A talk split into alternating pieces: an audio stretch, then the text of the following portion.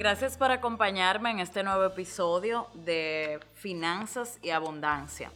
Hoy vamos a compartir lecciones de un libro que me encantó, honestamente me sorprendió. Se llama Conéctate con el dinero de Jürgen Klarik. Y este libro invita a dejar atrás tu mente pobre y abrirte hacia la riqueza. Entonces, la primera lección es que no hay nada malo en el deseo de hacerse rico. El deseo de riqueza es realmente el deseo de una vida más rica, más llena, más abundante. Y ese deseo es meritorio y digno. El hombre que no desee vivir con mayor abundancia no es normal y por lo tanto el hombre que no quiere tener el dinero suficiente como para comprar todo lo que quiere no es normal. Él dice en un momento que busca cómo tú puedes transformar una vida con 100 mil pesos, 100 mil dólares, o salvar una vida que esté pasando por una situación de calamidad y ahí verás que el dinero deja de ser malo. Eso para trabajar muchos conceptos que traemos de generación en generación. Entonces, otra lección es donde realmente uno puede empezar a utilizar el dinero como un potenciador y el que tiene mente rica cuando recibe 100 dólares regalados piensa de inmediato en cómo convertirlos en otros 20 billetes. La mente pobre, en cambio, se los come al otro día en una cena.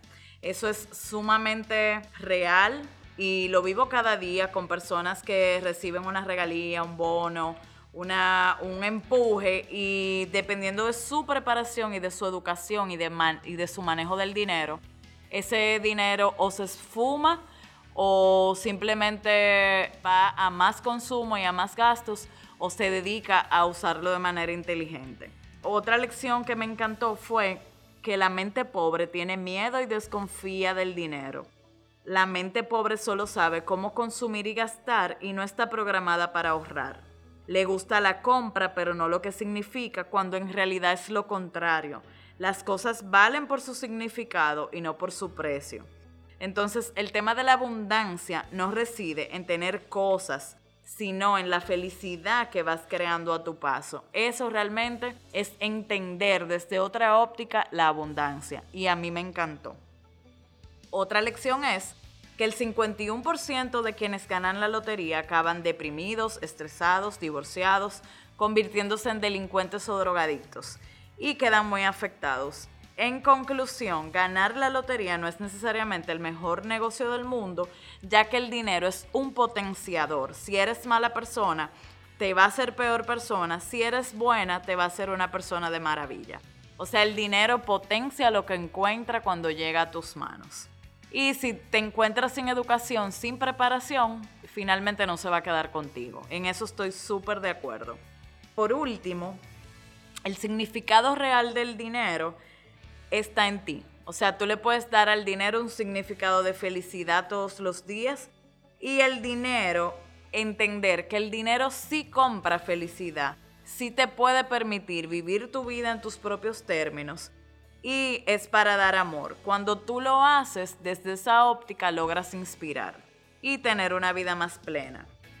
Para aumentar el tema de que el dinero se quede con nosotros, él cuenta un, tema de trabajo interno, de cómo tú tienes que cuidar tu energía, cuidar tus relaciones y que para que te vaya bien en la vida, incluso tienes que dormir bien y tienes que conectarte con todo desde una óptica de abundancia.